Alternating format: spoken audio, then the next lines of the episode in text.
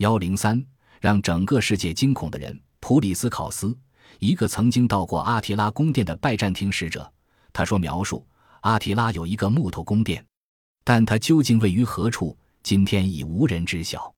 它很可能位于塞格德城附近，今天匈牙利南部。在这个地方，曾经挖掘出近年来最轰动的一个考古发现——塞格德瑙吉瑟克索斯宝藏。科学家们推测。”这批宝藏可能与陆家王的陵墓或者与阿提拉的陵墓有关。塞格德博物馆的馆长奥托特罗格迈尔说道：“农民们锄地时在地里发现了这些金子，共有二百件金饰品及其他首饰，其中大部分已成了碎片。现在这些东西散落在世界各地的博物馆和收藏家手中。其中最重也是最引人注目的是一个四百多克的实心金项圈。”发现这个项圈的农民刚开始以为它是黄铜的，并试图焊它，结果徒劳。于是，这个农民把这个他们以为毫无价值的东西箍在鞭子上，用它来赶猪。直到在同一个地方又出土了金饰品，镶有贵流石、一种深红色的宝石的带扣、袋子和其他饰物，人们才认识到那个项圈的价值。项圈原先的主人毫无疑问是拥有高贵地位的人。人们容易产生这样的猜测：此地的宝藏是匈奴帝国某个国王的陪葬品。今天的人们知道，在过去的葬礼中，陪葬品往往不是放在坟墓里，而是另葬在别的一个地方。按照普里斯考斯的描述，要经过一个露天前厅，才能到达阿提拉住的有巨大房梁和铺有木板地的屋里。匈奴人当中有能做木工活的能工巧匠。这可以从他们有木工装饰的墓室以及制造木马鞍和其他木工活中得到证明。阿提拉的营地，他的士兵们肯定睡在帐篷里，一个用许多木头搭成的塔状物——蒙古包。阿提拉的皇后的寝宫也是由木头修建的，拱门装饰精美，大厅里铺着地毯。据普里斯考斯说，地毯上坐了许多年轻的女子。他们在绣匈奴人十分喜爱的亚麻布。匈奴人唯一的豪华房子是奥纳格修斯命人修建的石质的希腊式浴室。阿提拉的这位最信任的人显然不想放弃他那个时代舒坦的文明生活。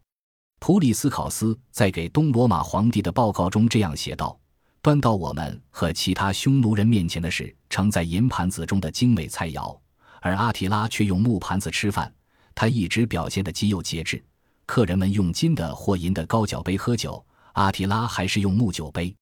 他的衣服也很朴素，唯一引人注目的是他的衣服不加任何染色。无论是他悬在腰间的剑，还是他的凉鞋，或是他的马具，都不像在匈奴中流行的那样用黄金或宝石来装饰。对他的族人来说，阿提拉是一位平凡的像父亲般的国王，在军队里。他就像普通一兵，他执法严格，奖惩分明。在这一点上，他与那些脱离百姓、过着奢华生活的罗马皇帝们正相反。阿提拉这种给人印象深刻的简朴，也许只是一个策略。他的生活无论如何都不能算是节制的，比如他喝酒的习惯，以及不断用新的美女来填充后宫的行为。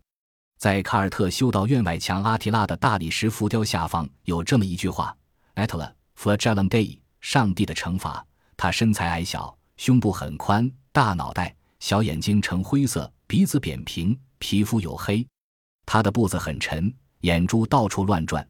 他身体的动作反映了他的意志力。他的癖好就是发动战士争。这是约丹内斯在哥特人历史中所描述的阿提拉。接下去，他又写道：“这是一个生来就让各民族震撼、让整个世界都惊惧的人。每个人在他面前都会因为那些关于他的可怕传说而感到害怕。”普里斯考斯作为使节，曾有机会深入了解阿提拉这个人。他写道：“他傲慢地走过来，眼睛熠熠发光。通过他的举止，人们可以感觉到他的权力的存在。虽然他喜爱战争胜过一切，但他行事还是再三考虑的。”大部分情况下，他都受理智支配。在别人乞求他时，他表现出对他们的同情；对所有臣服他的人，他都宽宏大量。他既充满智慧，又心存狡黠。当他威胁别人时，从不让人感觉到他是在威胁。阿基塔尼亚的普罗斯培尔说他表情温和，然而没有一幅可信的阿提拉的肖像传世。在许多有关他的肖像中，从他那个时代的钱币上的头像到德拉克鲁瓦或威廉·冯·考尔巴赫等画家笔下的阿提拉，无一不是欧洲人的脸部特征。在意大利帕尔马的卡尔特修道院的外墙上，有一块刻有这位匈奴国王肖像的大理石浮雕，头像下有这样一句题词：“Atla flagellum Dei”，意为“上帝的惩罚”。这是好几个世纪以后人们才冠以他的称呼。